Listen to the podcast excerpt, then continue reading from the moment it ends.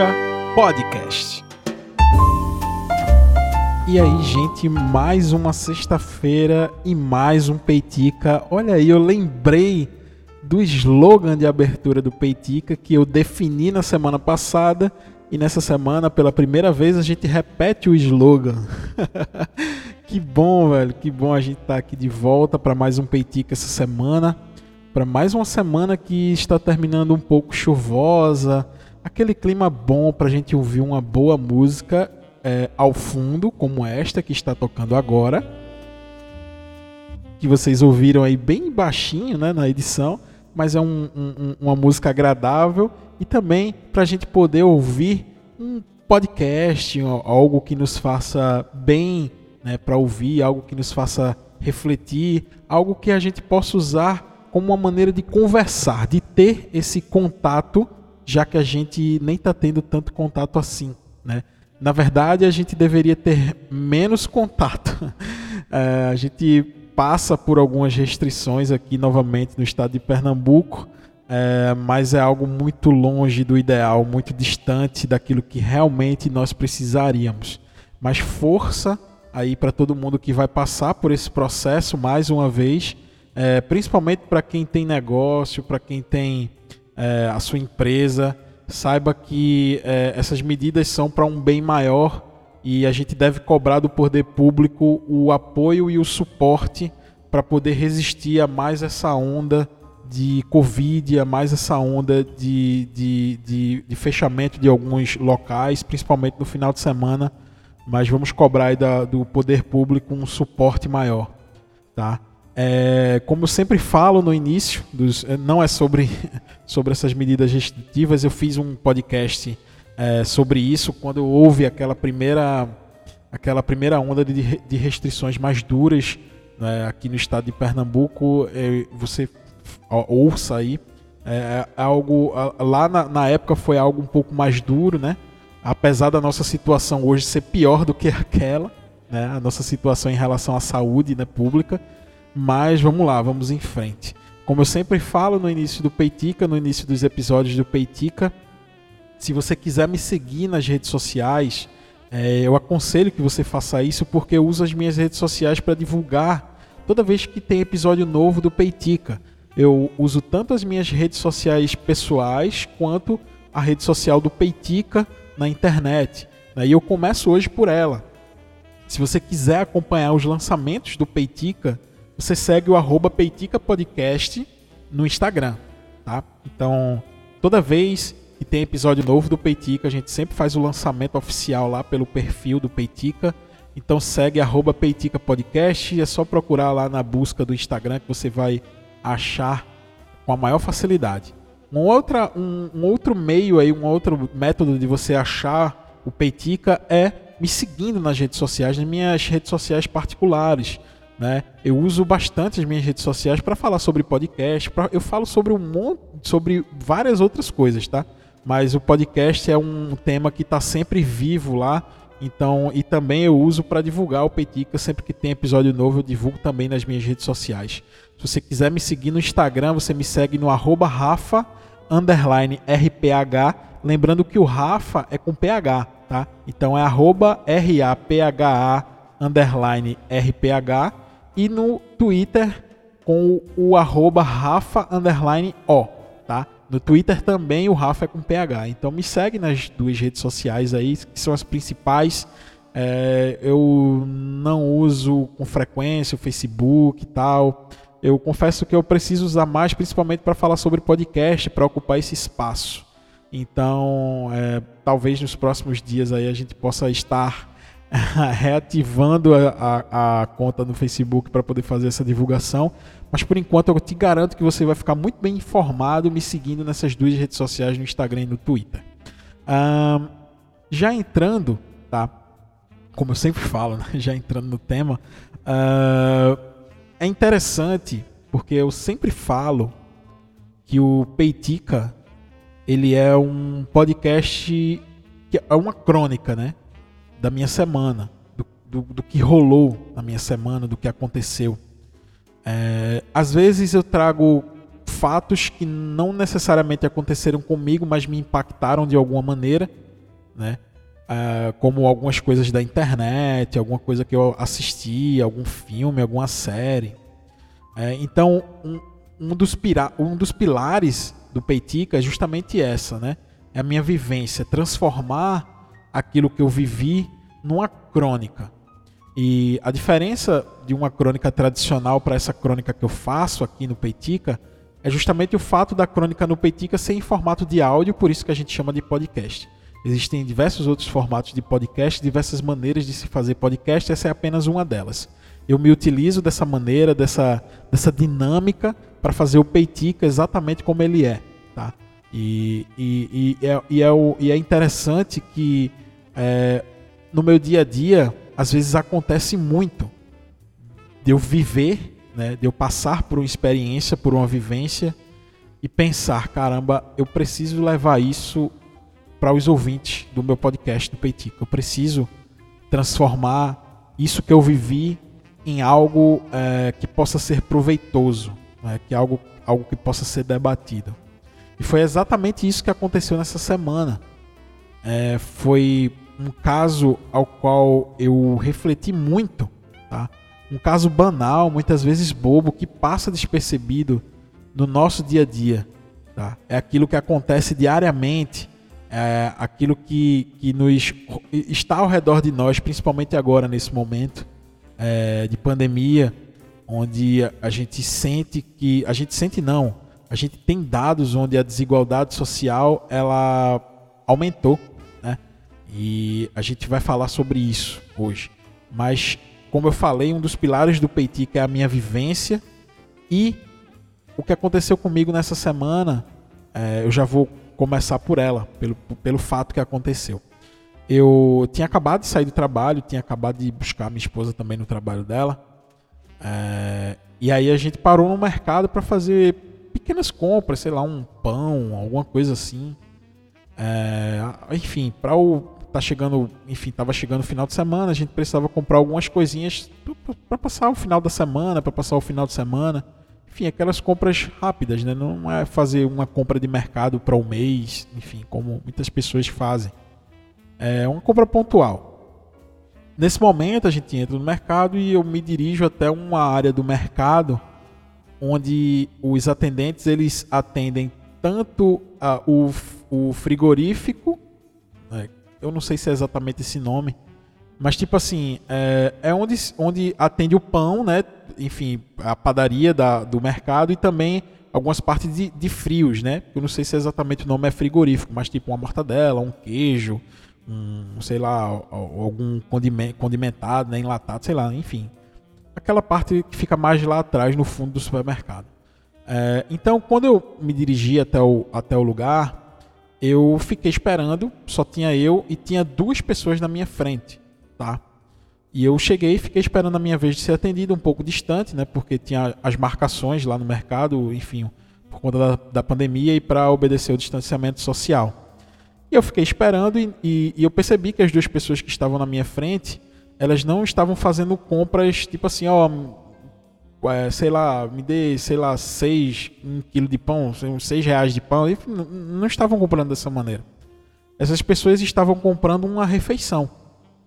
É, é, eram duas pessoas é, humildes que estavam ali é, e estava pedindo, ó, a gente quer dois pães e a gente, e eu quero que você corte duas fatias de, de mortadela, coloque um em cada pão, ela pedindo assim com educação. E nisso eu fui percebendo que atrás de mim a, a fila estava aumentando, foi chegando mais gente. E aí essas pessoas na frente estavam felizes, assim, discutindo, oh, Será que tem queijo de manteiga? Porque eu gosto de um queijinho de manteiga assim num sanduíchezinho. Ou falou com a moça da atendente, tem queijo de manteiga aí? Porque aí quanto é? Quanto custa uma fatia? Aí a moça às vezes ficava meio sem jeito assim, tipo, é porque eu não sei, eu tenho que cortar e colocar aqui em cima. Aí ela, eu não sei se eu tenho dinheiro para botar essa fatiazinha de queijo de manteiga, mas vá, corte, se não der a gente dá um jeito aí.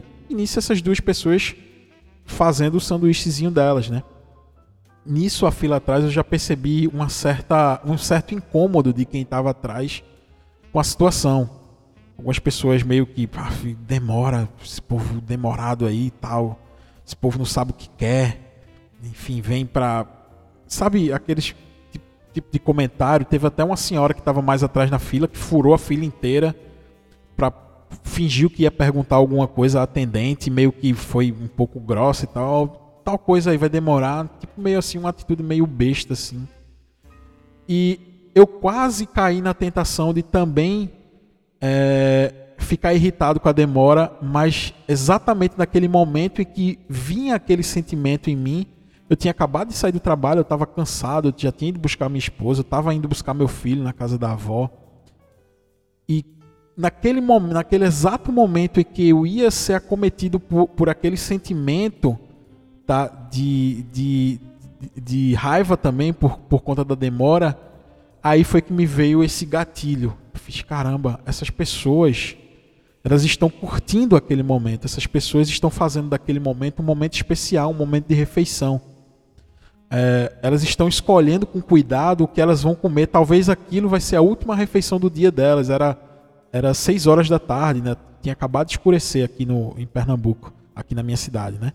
Então era, eram seis horas da tarde, tinha acabado de escurecer e aquelas pessoas estavam fazendo, aquelas duas pessoas humildes que estavam ali na frente da minha filha, estavam fazendo daquilo um momento especial. Estavam discutindo o gosto do sanduíche, o que é que poderia botar qual era o dinheirinho que poderia sobrar ali para se colocar, né, se, se eles tinham dinheiro ou não para adicionar um queijinho de manteiga que eles gostavam, que fazia tempo que não comia. E aí eu, eu comecei a pensar o seguinte: é, aquelas pessoas que estavam na fila, tá, junto comigo, esperando aquelas outras duas pessoas terminarem o seu sanduíche para ir pagar lá no caixa é, uma prática não é com, que não é comum no mercado, como aquele que eu estava, que o comum é chegar, pedir um determinado valor e levar para casa. Aquelas pessoas provavelmente iriam comer ali na rua, na calçada, não sei. É, aquela atitude é, são de pessoas que estão muito próximas a nós na pirâmide social que nós estamos.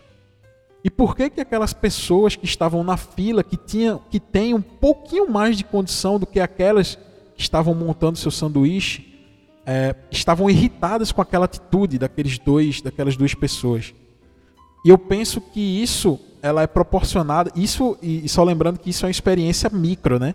A gente chama assim, ó, são experiência micro, experiências micro, né, do nosso dia a dia que nos fazem ter a, a percepção do macro, né, daquela sociedade que está ao nosso redor. Por que, que aquelas pessoas não sentem empatia com o próximo? Porque aquela, aquelas duas pessoas que estavam montando humildemente ali o seu lanche, o seu jantar, talvez, elas eram, é, elas eram pessoas iguais àquelas que estavam na fila e, e a, a, as outras pessoas que estavam na fila que tinham um pouquinho mais de condição de serem mais rápidos na compra porque tinham mais dinheiro. E aí, naquele momento, me veio um estalo dizendo: é, o que falta é a consciência de classe, tá? E já fica um alerta aí, esse episódio pode conter claras tendências comunistas, como às vezes me intitulam, tá? Mas quando a gente vai parar um pouco para refletir sobre essas situações, é, isso soa até como um elogio, mesmo eu não tendo nenhuma tendência comunista. Mas, mas se ser comunista é pensar nisso, pensar em que posição da nossa sociedade nós estamos, pode me chamar de comunista, mesmo eu não sendo. Se ser comunista para eles é isso, então que seja, tá? E aí eu fico pensando que sim, falta consciência de classe. Na pirâmide, a gente que está na classe média, tá? A gente que tem uma casa financiada, a gente que financiou um carro, a, sei lá, tem gente que está com um carro financiado, mesmo que seja um carro bom, você tem um carro bom, um carro automático, um carro do ano, mas teu carrinho tá ali financiado e você paga ali com a tua força de trabalho todo mês, tá? É, aquela casinha que você financiou em 35 anos, ah, mas não é uma casinha, não, eu tenho piscina na minha casa, beleza. Mesmo você tendo piscina na sua casa, mesmo você tendo condições de fazer um churrasco todo final de semana na sua casa, o que te move até aquilo é a tua força de trabalho, cara. E naquele momento específico da sua vida, tá? Tem gente que aproveita o momento e, e, e, e, converte a sua força de trabalho, valoriza a sua força de trabalho e consegue ter mais condições de vida, tá? Naquele momento você tem um pouco mais, tem mais privilégio do que aquelas pessoas que, está, que estavam na fila do mercado comprando o pãozinho com mortadela e com a fatiazinha de queijo de manteiga que era especial para elas. Tá? É, o fato de você ter uma piscina na sua casa não te diferencia da pessoa que só queria colocar uma fatia de queijo de queijo manteiga no sanduíche dela. Tá? A diferença é que você tem um pouco mais de privilégio porque você conseguiu obter mais condições a partir da sua força de trabalho. E que aquela pessoa também tem totais condições daquilo, mas que a vida acabou encaminhando ela, as consequências, a sua carga histórica familiar, né? O seu meio ao qual ele, ele nasceu, tudo aquilo, toda aquela carga de vida e de história que ela carrega, não proporcionou o mesmo privilégio que hoje você tem. Mas se você se dentro da pirâmide social você pertence a exatamente o mesmo lugar que aquela pessoa do queijinho de manteiga, tá? E o que falta em nós como sociedade, principalmente aqui no Brasil, é que nós somos a classe trabalhadora desse país. Somos nós que temos nas nossas mãos a força de trabalho para produzir riqueza nesse país, tá? Então, toda vez que uma pessoa que tem um pouco mais de condição, tá? Ela se distancia dessas pessoas que no momento não têm essa mesma condição que ela. O que falta de verdade é uma consciência de classe para identificar que aquela pessoa está no mesmo barco. E, é, e foi esse sentimento que nos trouxe até esse momento tá? que a gente está vivendo. Toda vez que algum político levanta esse questionamento de, poxa, vamos taxar grandes fortunas, aquela pessoa que tem o seu Honda Civic do ano em casa, ela fica revoltada porque acha que o Estado vai tomar o Honda Civic dela, aquele Honda Civic que está parcelado em 74 parcelas. Então, essa falta de consciência faz com que aquelas pessoas acreditem que elas fazem parte de uma camada social ao qual elas não pertencem, e eu digo mais, ao qual elas nunca vão pertencer. Porque a ascendência social dentro do Brasil, isso é comprovado através de ciência e de estudo, ela é muito, mas muito difícil. E falar isso não é ser comunista, não é ser marxista, não é ser qualquer ista que você queira me classificar. É ser um outro ista. É o realista. Porque é isso que indica todos os estudos que analisam o nosso comportamento econômico e social dentro da sociedade brasileira. Uma vez eu estava vendo aqui, recente, até quando eu estava montando essa pauta, eu estava assistindo alguns vídeos e teve um vídeo que me chamou muita atenção, que foi um de uma, de uma mulher espetacular, que se chama Rita Von Hunt.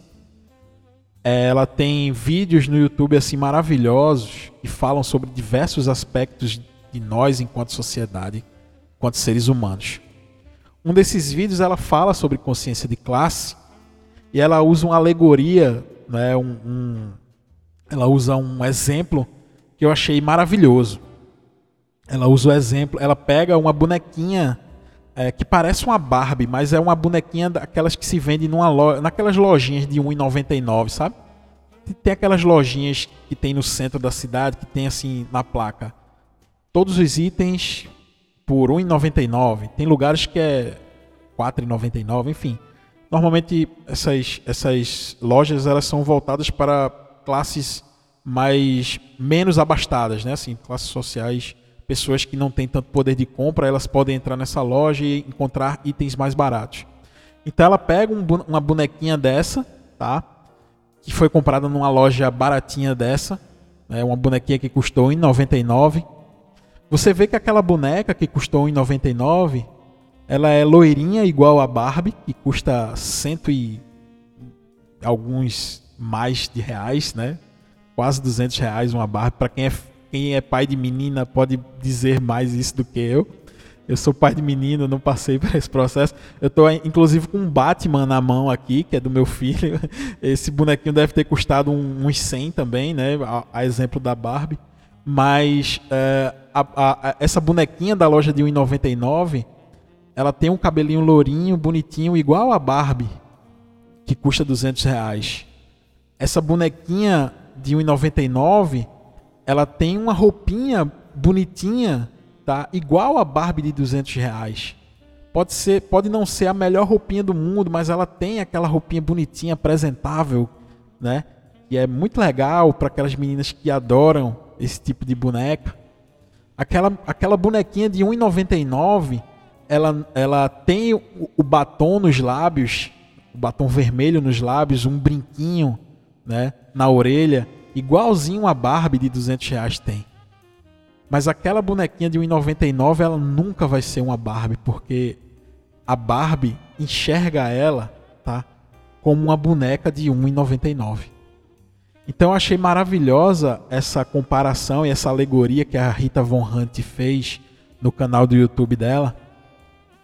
E é exatamente assim que as classes sociais com um maior padrão, com um alto padrão, os bilionários e os milionários nos enxergam quando toda vez que algum político diz que precisa taxar grandes fortunas, aquela Barbie de 1,99, toda bonitinha, toda patricinha, ela vai reclamar, porque ela se sente realmente como uma Barbie de 200 reais. Então aquilo se torna algo pessoal, aquilo se torna algo, algo de comunista. Como assim as pessoas vão invadir a minha casa que está financiada em 35 anos, como assim as pessoas vão, vão, vão taxar a minha casa?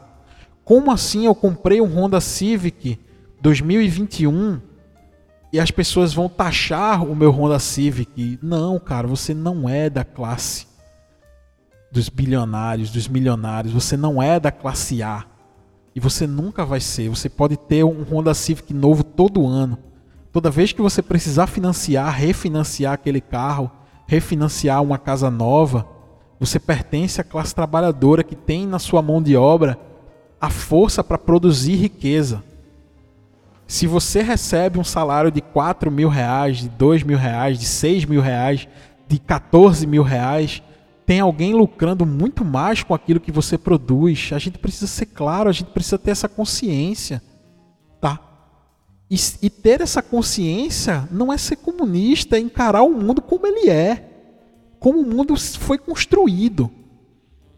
Então, quando a gente tem essa consciência de em que posição nós estamos, a gente nunca vai se deparar numa fila da padaria, numa fila da mortadela, do queijinho de manteiga, e nós nunca iríamos reclamar daqueles irmãos que estão em uma situação menos privilegiada que nós mas fazendo daquele momento um momento especial para eles.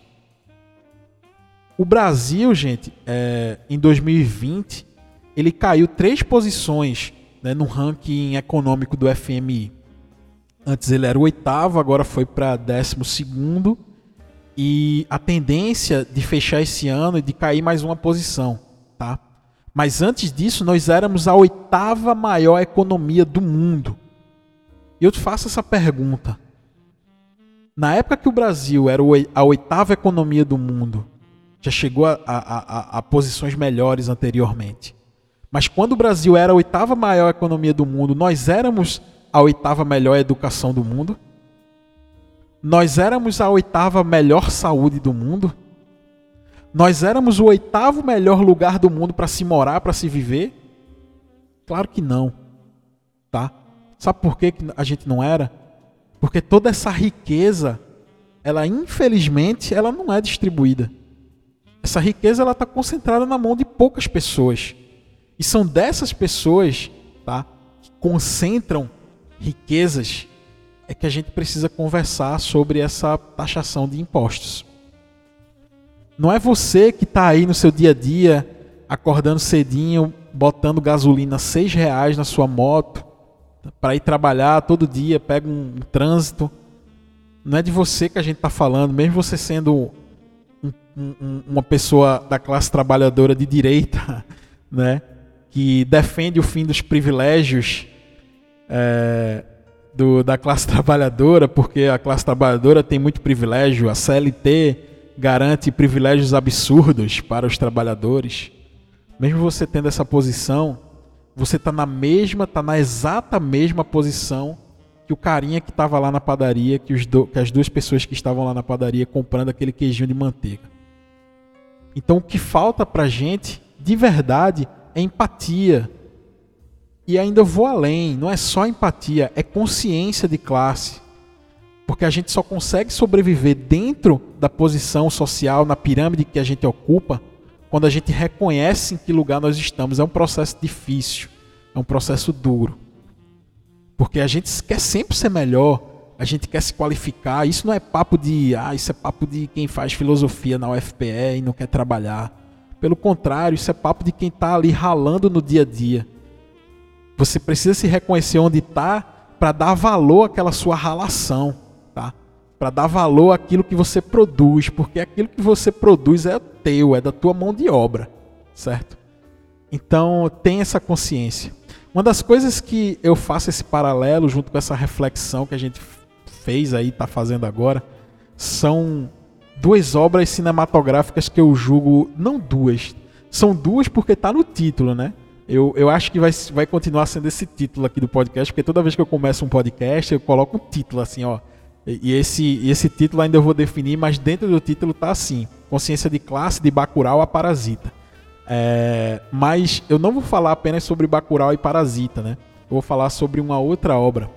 Mas já falando sobre esses essas duas obras que estão no título do, do episódio, a gente percebe muito bem essa tentativa de posicionamento numa classe social com aquela cena de Bacurau, né? É, essa cena é muito, mas muito, foi muito trabalhada assim nas redes sociais. Muita gente comentou, muita gente usa essa cena é, de maneira alegórica, né? Que é a cena dos dois motoqueiros, né? Contém spoilers, tá? Desculpa se você não viu o Bacurau. Mas são spoilers leves, tá? É, aquela cena dos dois motoqueiros que vão é, na cidade, né, de Bacurau, enfim, para poder ver como é a cidade e tal, para poder entregar aquela população para os forasteiros que estão vindo, né, para os estrangeiros. E aí aquelas duas pessoas, né, tem aquela cena clássica lá que eles dizem: "Não, mas nós não somos iguais a eles. Nós somos branquinhos, nós viemos do sul, né? O, do, o local que a gente veio, eles são descendentes, né, de pessoas nobres, de sangue bom. E aí os, as outras pessoas, né, os estrangeiros que estão ali, é, olham assim para eles, eles riem.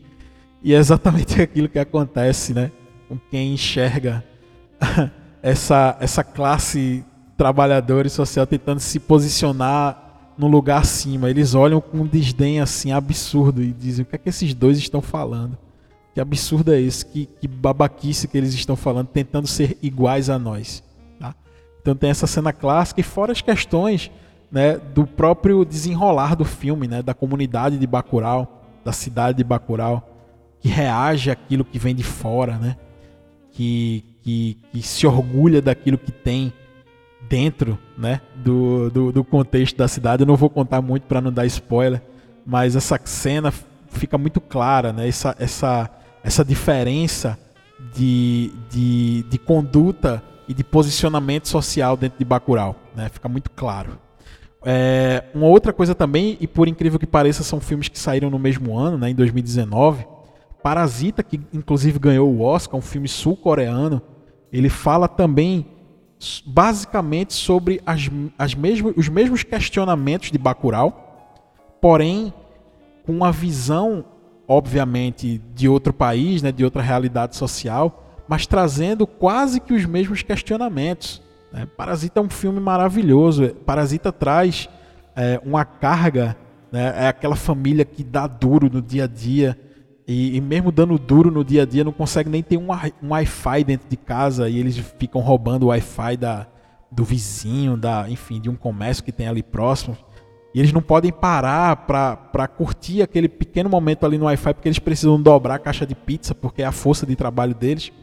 Né? E aí eles vão, enfim, é, e aí, é, num determinado momento do filme, é, um dos filhos dessa família que vive nesse bairro aí, é, é, nesse bairro mais afastado, né, na periferia, é, ele consegue um emprego né, de dar aula de inglês para uma, uma, uma filha de um casal rico, né, enfim. E aí se começa a trama do filme, onde ele vai inserindo né, os seus familiares dentro daquele contexto, daquela família mais abastada, né, É, coloca o pai para ser o motorista, a mãe para ser a, a, a para viver ali também dentro da casa, né? Para ser uma espécie de doméstica. É, e aí o filme vai se desenrolando de uma maneira assim espetacular e surpreendente. O Oscar, ao meu ver, ele foi muito, mas muito merecido assim, de verdade, porque é uma obra intrigante realmente, é uma obra impactante. A Parasita. É, recomendo esses dois porque tem, uma, tem outra cena maravilhosa que é muito explorada também é, pra, pra galera da, pela galera da internet quando quer dar algum exemplo dessa diferença de classes, que é quando tem a chuva, né? Que inunda a casa deles, né?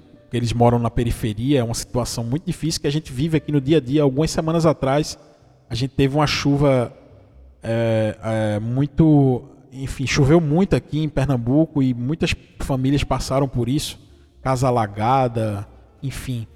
E aí, enquanto o pai, né, dessa família mais pobre que já tinha virado motorista da família Magica, ele está dirigindo e a moça lá, né, a, a chefe de família, é, falando sobre a chuva, né, e tal, falando sobre a visão privilegiada dela sobre aquele acontecimento e a gente vê na face dele a raiva de ouvir aquilo, porque apesar deles quererem estar próximos ali, aquelas pessoas mais ricas e tal, é um ambiente completamente diferente, é uma realidade. A realidade ela, ela divide realmente, né? Ela, a, a realidade ela é dura.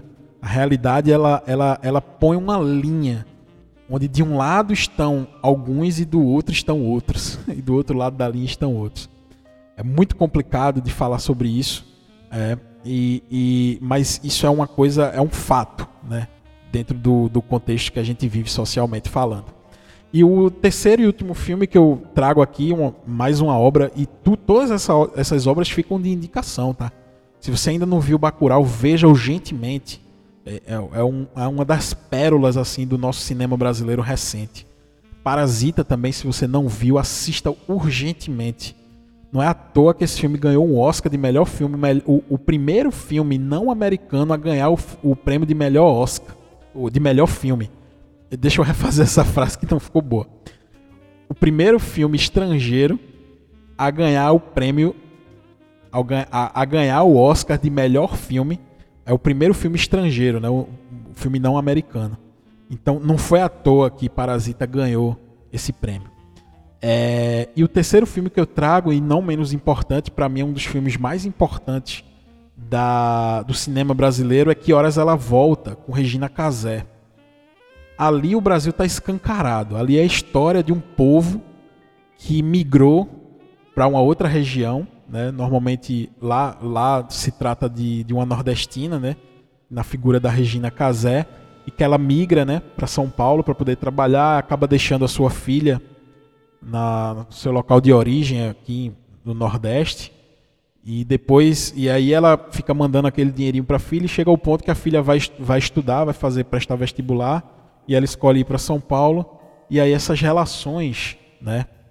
É, porque a, a, a, Regina Casé que veio, né, a personagem da Regina Casé que veio para São Paulo, ela trabalha como governanta, né, numa, numa casa de uma família muito rica e aí o diretor ele vai explorando todas essas essas diferenças da sociedade, né, aplicadas ali naquele contexto dentro de uma casa. E quando a, a filha da personagem de, de, Regina Casé vem até São Paulo e precisa ficar hospedada, né, dentro daquela casa ali por alguns dias, né, até fazer a prova do, do vestibular, ela vai percebendo, tendo essa percepção, né, da, da humilhação, vários momentos de humilhação que a mãe passa ali naquele lugar. Mas não é aquela coisa agressiva, aquela coisa. Não é.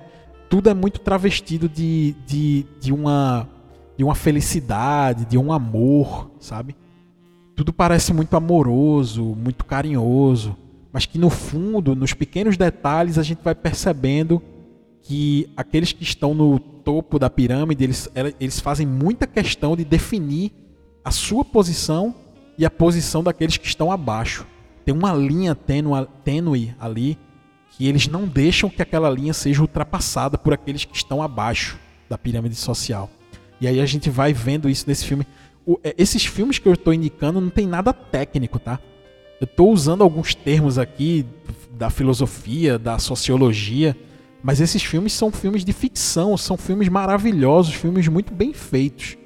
Então, quando eu indico esses filmes aqui, eu não estou indicando para você é, assistir um documentário técnico sobre o que determinado sociólogo diz sobre a sociedade brasileira, não. Pelo contrário.